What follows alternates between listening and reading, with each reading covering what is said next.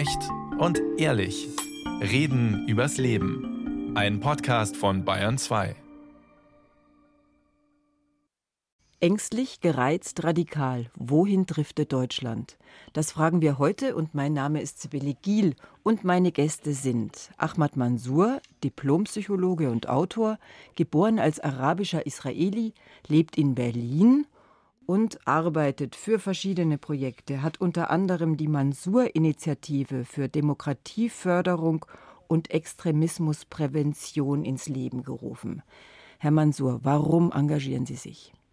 Weil ich Deutschland gewählt habe, um hier Sicherheit, Freiheit und Wohlstand zu finden. Und weil ich hier weiterhin leben möchte, möchte ich, dass die Demokratie, die Menschenrechte und die Sachen, die ich in Deutschland gefunden habe, weiterhin bestehen.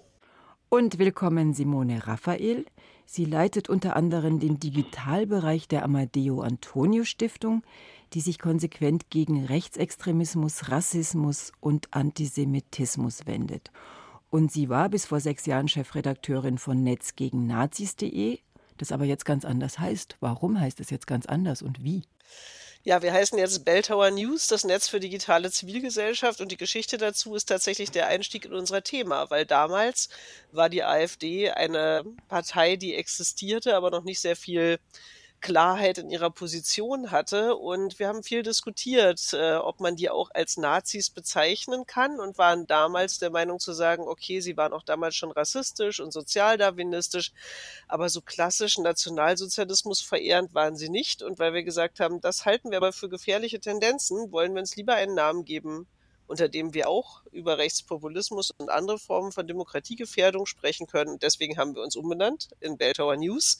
Ob wir das heute nochmal so machen würden, äh, die Entwicklung zeigt in andere Richtungen. Wir können darüber sprechen. Und ich begrüße Martin Becher.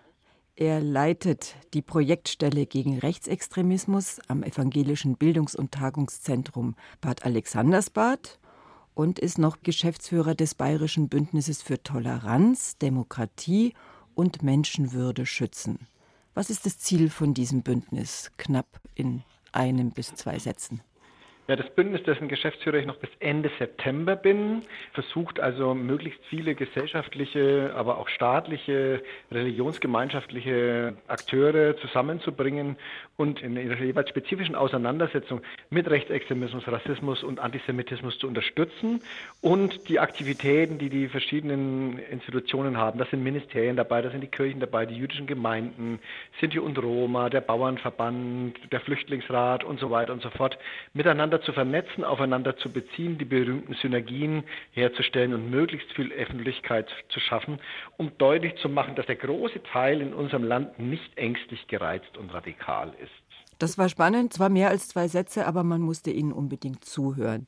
Es liegt eine ganz volle Woche hinter uns. Ich nenne nur ein paar Sachen, die veröffentlicht worden sind. Der Antidiskriminierungsbericht wurde veröffentlicht, der Jahresbericht zu antisemitischen Vorfällen, der Jahresbericht des unabhängigen Expertenkreises Muslimfeindlichkeit wurde veröffentlicht.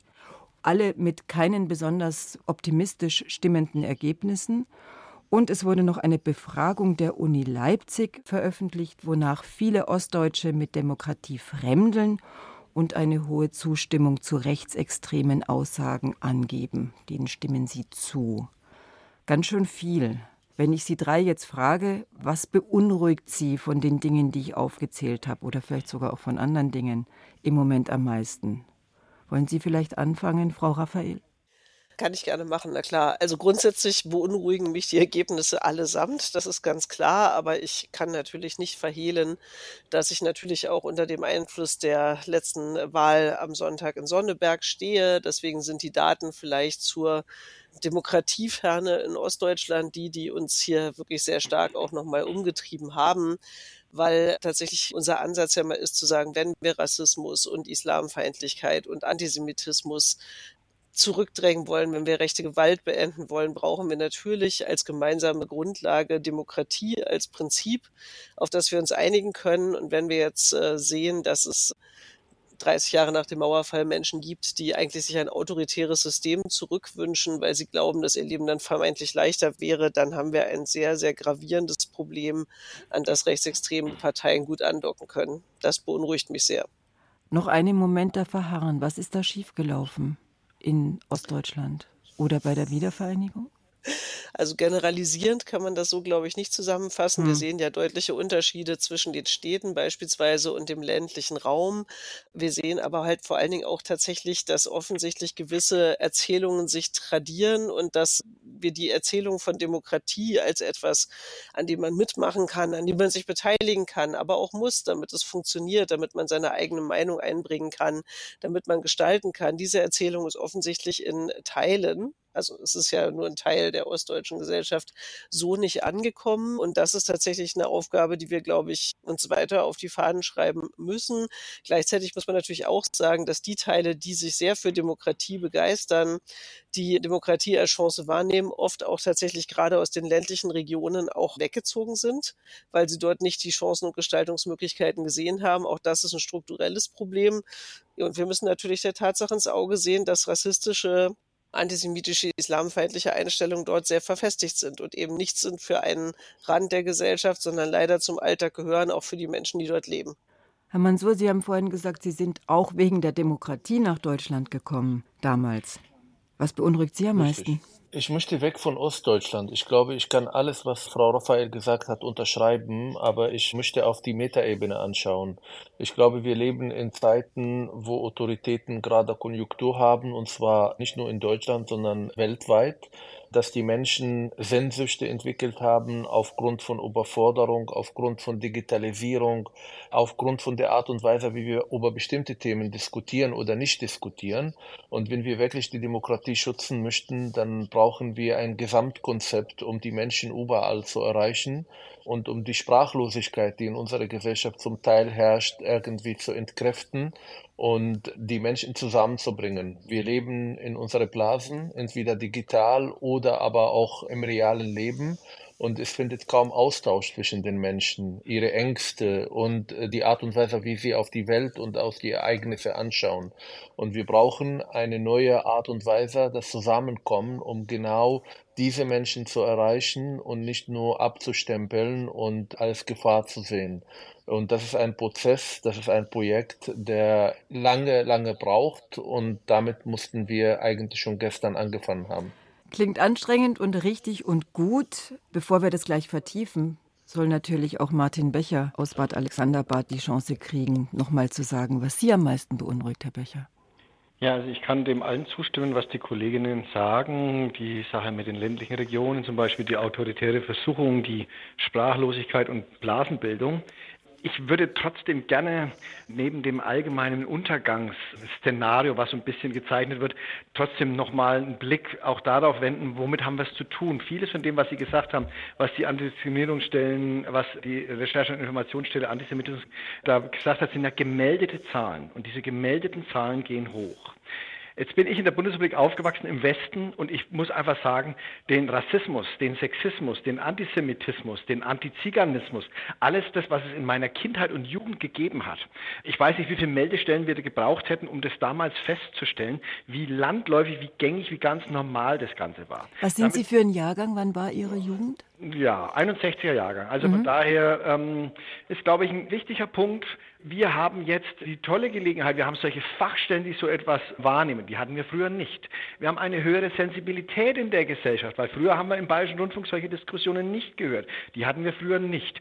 Und wir haben gesellschaftliche Gruppierungen, die sich positionieren und die sich ein Stück weit wehren. Ob das die queeren Menschen sind, die jüdischen Menschen, die schwarzen Menschen, äh, Sinti und Roma oder, oder, oder. Ich möchte mindestens diesen Blick darauf wenden, dass es auch ein Fortschritt ist, dass wir über diese Sachen überhaupt reden und dass wir sie wahrnehmen.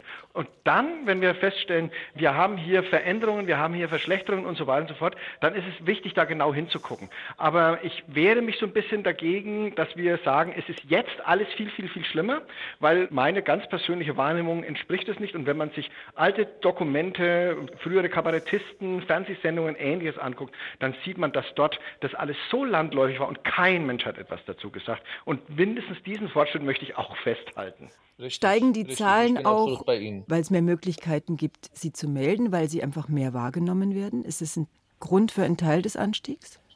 Herr Becher, wollen Sie oder? Also ich würde sagen ja, aber natürlich, also zum Beispiel, wenn ich mir jetzt die sozialen Medien angucke, habe ich natürlich eine ganz andere Form, mich zu äußern, eine wesentlich niederschwellige, anonymere Form, auch meinen Hass auszukübeln und so weiter und so fort. Und von daher ist da etwas, wo ich sagen würde, natürlich, das ist ganz anders als früher. Am Stammtisch oder auf der Kirchenbank etwas zu jemandem direkt ins Gesicht zu sagen, da habe ich natürlich ganz, ganz andere Schwierigkeiten damals gehabt, Hemmungen und ähnliches, wie das heute ist. Von daher ist hier zumindest schon etwas, was total ansteigt. Aber ich würde jetzt nicht generell sagen, wir haben jetzt wesentlich schlimmere Zeiten als vor 50, 60 Jahren. Und woher kommt der Hass? Woher kommt die Ablehnung des vermeintlich Fremden? Das ist eine sehr, sehr große Frage, auf die, über die wir, glaube ich, noch ein bisschen weiter diskutieren müssen und sollen. Aber tatsächlich, äh, genau, ich glaube, wir bewegen uns so ein bisschen in Wellen muss man sagen. Das, was Herr Becher gerade gesagt hat, dem kann ich ja nur zustimmen. Ich meine, wir arbeiten ja auch mit großer Anstrengung, mit vielen Initiativen in der ganzen Bundesrepublik seit Jahren daran, eine bessere Netzwerkstruktur hinzubekommen, um auf Rassismus aufmerksam zu machen, um auf Antisemitismus aufmerksam zu machen. Das funktioniert auch. Dadurch werden Dinge sichtbarer, auf alle Fälle. Gleichzeitig werden sich Dinge positiv entwickeln, sehen wir ja auch den Backlash sozusagen, der politisch dann immer wieder versucht wird, indem man versucht, Menschen abzuholen, die vielleicht ein rassistisches Weltbild haben, die sich aber auch vielleicht enttäuscht fühlen von politischen Strukturen, die sich fremd fühlen sozusagen in ihrer eigenen Umgebung und das dann statt positiv zu überlegen, wie man Lösungen für Probleme finden kann, eher auf die einfache Schiene gehen, anderen Schuld zuzuweisen und die als Grund sozusagen eigener Unzufriedenheit zu benennen. Das ist natürlich auch sehr, sehr deutlich zu sehen. Und insofern ist vielleicht eine der Entwicklungen, die für mich in den letzten Jahren sehr viel sichtbarer geworden sind und mit der wir uns, glaube ich, befassen müssen, auch so diese verschwörungsideologische Mentalität, die oft dahinter steht, dass Leute glauben, dass es geheime Mächte gibt, die zum Beispiel auch in Deutschland äh, Migration steuern oder das Weltgeschehen steuern, ohne dass sie wissen, wie sie darauf Einfluss nehmen können. Das sind Verschwörungserzählungen, die man natürlich sehr gut widerlegen kann, aber die auf alle Fälle ein gesellschaftliches Problem darstellen. Herr Mansur, Sie beschäftigen sich auch viel mit Verschwörungserzählungen.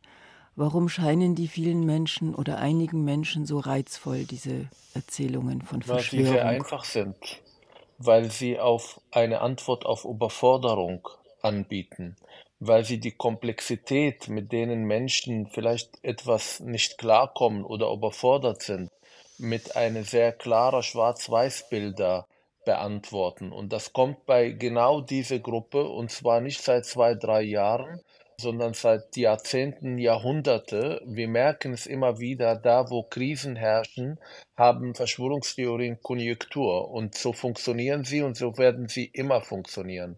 Mein Appell wäre aber, weil wir jetzt eine sehr andere Art und Weise haben zu kommunizieren und solche Unsinn auch zu verbreiten, und zwar viel einfacher zu verbreiten als vor 20 oder 30 Jahren, brauchen wir eine Gegenstrategie. Wir müssen auch in sozialen Medien aktiver werden, wir müssen Gegennarrativen schaffen und wir müssen die Menschen erreichen. Wir müssen digitale Sozial Sozialarbeit betreiben, um genau die Menschen, die vielleicht diese Sehnsucht nach einfacher Antworten auf, abzuholen oder äh, versuchen, mit Gegennarrativen zu erreichen, zu verunsichern und ihnen ganz andere Erzählungen anzubieten. Und das vermisse ich in der Debatte mhm. oder aber auch in den Tun demokratischer Akteure. Frau Raphael, wie funktionieren denn diese Verstärkungsmomente in den sozialen Medien? Das kam ja gerade auch schon zur Sprache. Früher hat man vielleicht auch rassistische oder antisemitische Menschen gehabt, die aber am Stammtisch vor sich hinsprachen und eher die direkte Reaktion darauf bekommen haben, dass Leute gesagt haben, ach, geh weg, das lehne ich ab, möchte ich nicht. Ähm, in sozialen Netzwerken finden alle halt einen großen Resonanzraum und wir haben inzwischen ja eine Vielzahl an verschiedenen Möglichkeiten, sich zusammenzuschließen oder auch Desinformationen zu verbreiten. Also wenn man mehr Text mag, ist man vielleicht bei Facebook oder Twitter. Bei Videoformat gibt es das dann auf YouTube oder TikTok, auch für die verschiedenen Altersstufen beispielsweise. Telegram ist auch noch ein weiterer Faktor, der sehr relevant ist. Wir sehen diesen Hass crossmedial, also das heißt, selbst wenn ein Netzwerk gegen einen Account vorgeht, der besonders hasserfüllt ist, hat dieser Account immer noch sehr viele andere Möglichkeiten weiterzusenden. Wir sehen halt viele Menschen, die darin einen Aktivismus sehen, Hass online zu verbreiten, also die vielleicht nicht auf eine Demo gehen würden oder nicht selbst irgendwie vor der geflüchteten Unterkunft mit dem Benzinkanister in der Hand stehen, aber die größere Teil ihres Tages darauf verwenden, äh, Andeutungen und Aufrufe dieser Art, man solle das doch vielleicht tun, online zu verbreiten. Und das ist natürlich schon ein Riesenthema. Und ich glaube, die Gegenstrategien brauchen wir und sind leider ein wenig auch hinterher, gerade auch was die politische Wahrnehmung dieses Diskurses angeht. Aber zum Beispiel bei der Amadeo Antonio Stiftung machen wir ja auch Projektarbeit, die beispielsweise genau das versucht anzusprechen, zum Beispiel große demokratische Organisationen, aber auch Medien beispielsweise und Unternehmen, also Menschen, die online auch aktiv sind und gehört werden, die sich bisher aber nicht für demokratische Werte positionieren, vielleicht auch, weil sie Angst haben vor den Reaktionen, dabei zu begleiten und auch sie dazu zu ermutigen, das zu tun, weil ich glaube, wir brauchen wirklich eine große Vielfalt von verschiedenen Stimmen, die sich für Demokratie online und offline einsetzen. Wenn Sie drei jetzt den Auftrag bekämen, das, sagen wir mal, in den sozialen Medien zu realisieren, was täten Sie? Herr Becher, wollen Sie weiterspinnen an dem Faden? Da muss ich tatsächlich passen.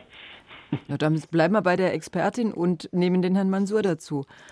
Also sehr gerne. Wir haben zum Beispiel ein Projekt gestartet, gerade auch in Bayern, wo wir versuchen, Menschen muslimischer Herkunft oder muslimischen Glauben zu erreichen, weil wir sehr schnell bemerkt haben, wenn man über den Islam sich informieren möchte, dann werden 90 Prozent der Inhalte, die gezeigt werden, von Islamisten hergestellt. Und das ist ein Zustand, den ich nicht akzeptieren möchte.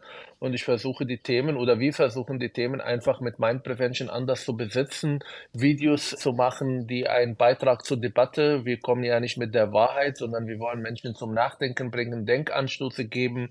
Und ich versuche es auch selber mit meinen persönlichen Aktivitäten auf Twitter und Facebook, mich einzumischen, mitzugestalten, einen Beitrag zur Debatte herzustellen.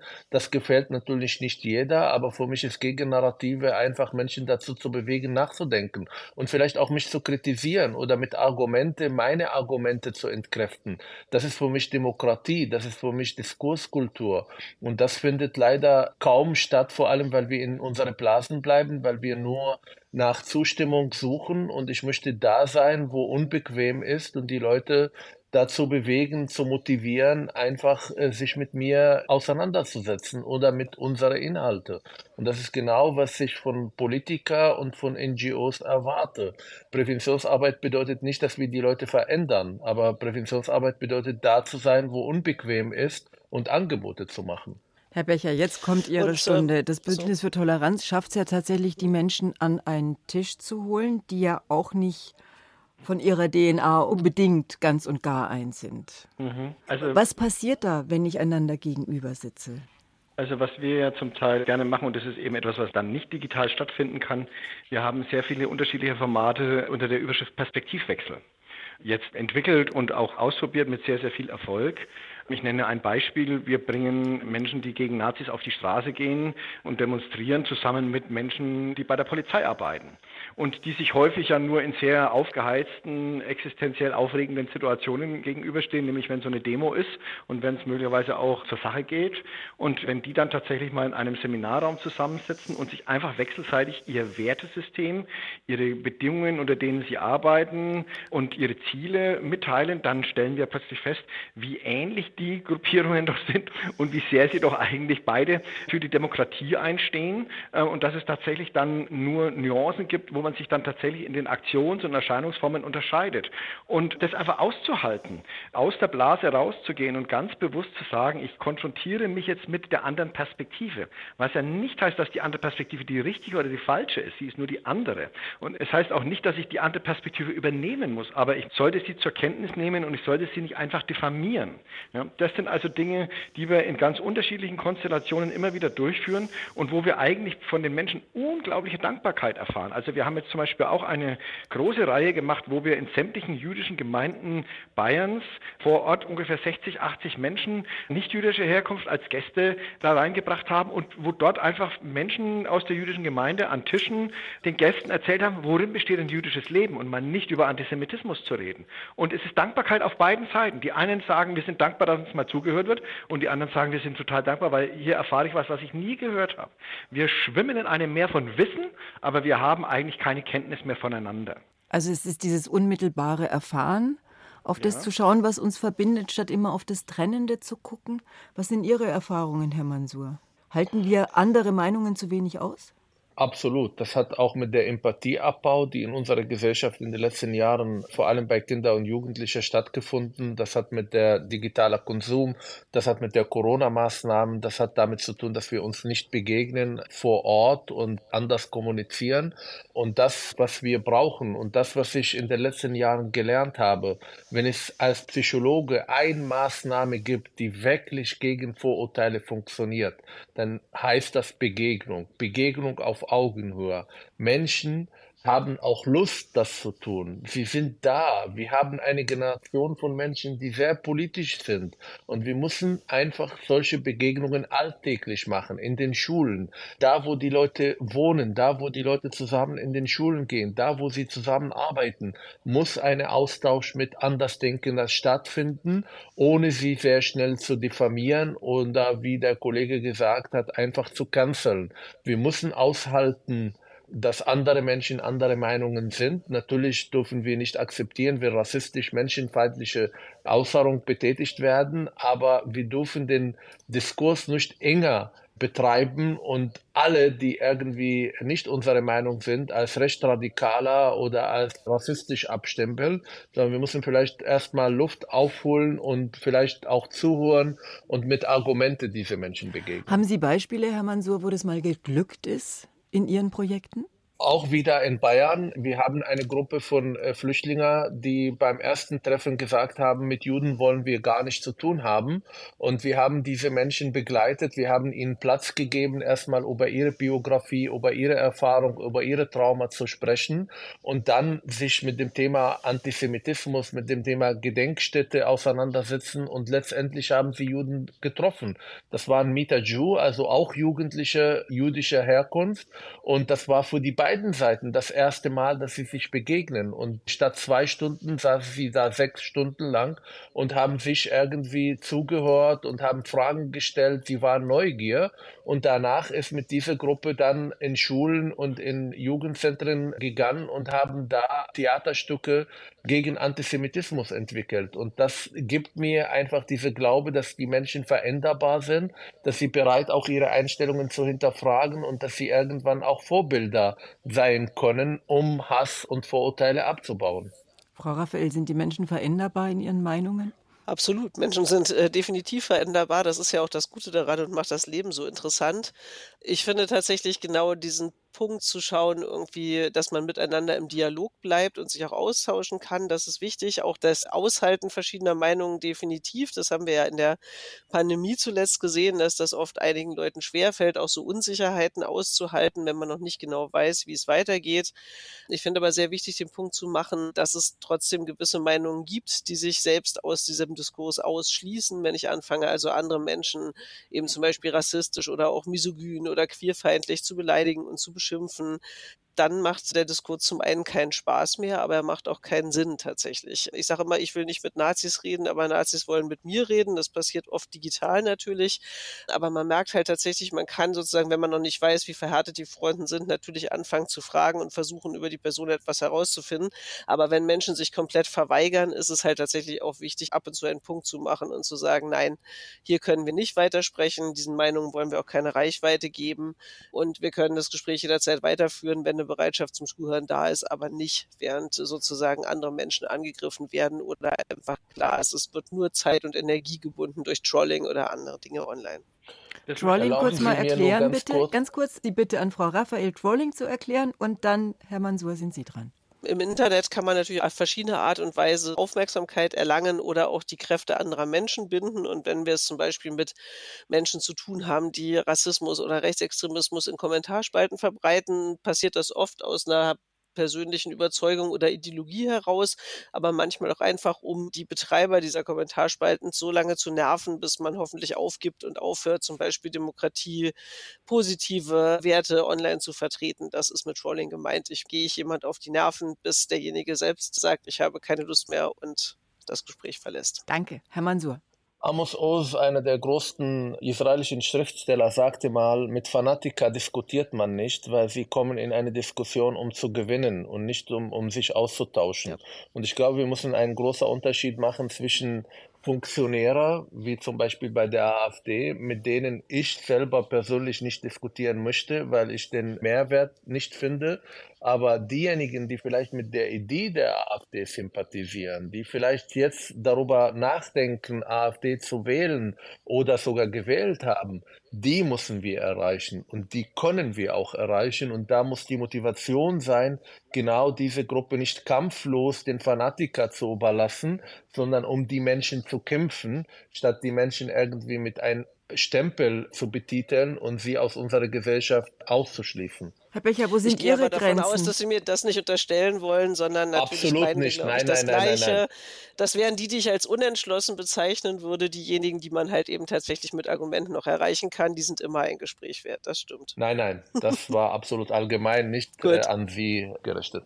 Herr Becher, wo sind Ihre Grenzen des Austausches? Ja. Mit wem würden Sie sich nicht mehr an einen Tisch setzen wollen? Genau, das ist ein ganz wichtiger Punkt, dass man für sich selbst auch eine Grenze setzt. Ich ermutige auch, wenn wir Seminare haben, Trainings machen oder ähnliches, wenn Menschen da sind, die jetzt eher tolerant, demokratisch gesonnen sind und genau in solche Gespräche gehen wollen, dass man denen auch ganz deutlich sagt, ihr müsst nicht mit allen oder mit allen Meinungen und allen Botschaften klarkommen und da auch im Gespräch bleiben.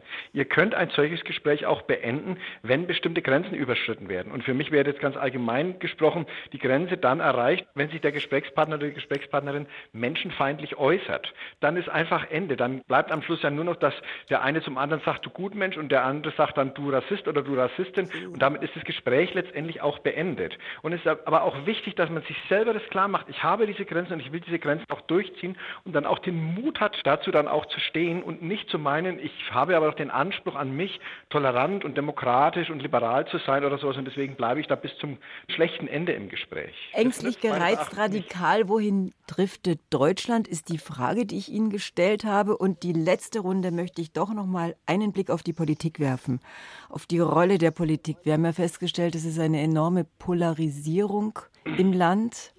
Man kann über alles so kontrovers diskutieren, über wichtige und unwichtige Dinge. Welche Rolle spielt die Politik oder was würden Sie sich von der Politik wünschen? Frau Raphael, wollen Sie anfangen?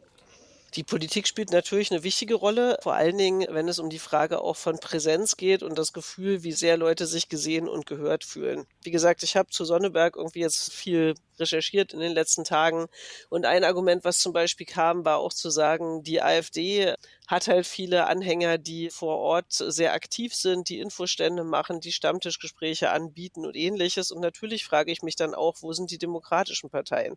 Warum gibt es auf so etwas keine Antwort, wo wir schon seit wirklich vielen Jahren, das war schon eine NPD-Strategie mal, wissen, dass Leute dann das Gefühl haben, hey, aber wenn ich die öfter in der Fußgängerzone sehe, dann interessieren sie sich vielleicht mehr für mich als Parteien, die ich nicht sehe.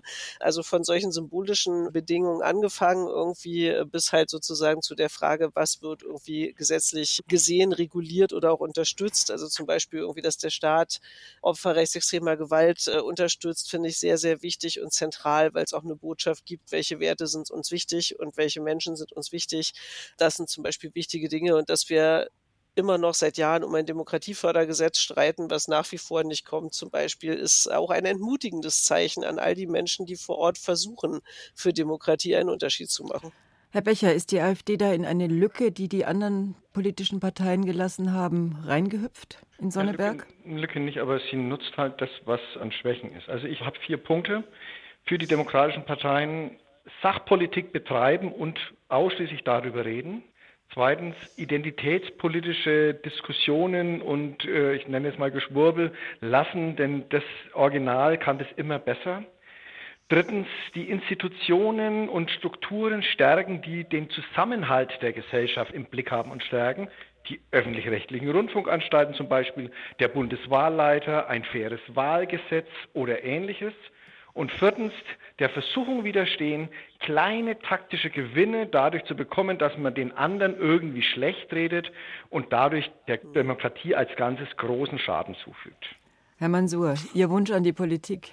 Ich mache die Politik teilweise verantwortlich für die miserable Lage, in der wir uns befinden. Ich glaube, in dem Moment, wo wir Themen vermeiden, wo wir den Mut nicht haben, Themen differenziert anzusprechen, dann tut das die AfD und die anderen nicht aber mit dem Ziel, Lösungen zu finden, sondern einfach, um daraus eine politische Kapital zu schlagen und Hass zu verbreiten. Ich glaube, wir müssen den Mut finden, über die Themen zu sprechen, die Menschen in Deutschland bewegen, ob das die Herausforderungen mit Migration Migration, ohne jetzt ausländerfeindlich zu sein, ob das die Herausforderungen mit der wirtschaftlichen Lage, ob das die alltägliche Politik, die viele Menschen betrifft.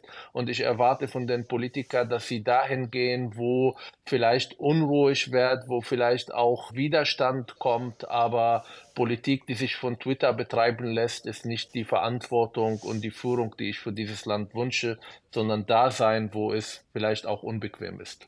Ängstlich gereizt radikal, wohin driftet Deutschland? Und Lösungen gegen Polarisierung und gegen Hass und Hetze haben geliefert Ahmad Mansour aus Berlin, Simone Raphael auch aus Berlin, aber sitzt an einem anderen Ort und Martin Becher, der sitzt in Bad Alexandersbad. Ich bedanke mich ganz herzlich bei Ihnen dreien. Danke für die Einladung. Dankeschön. Herzlichen Dank. Einen schönen Tag.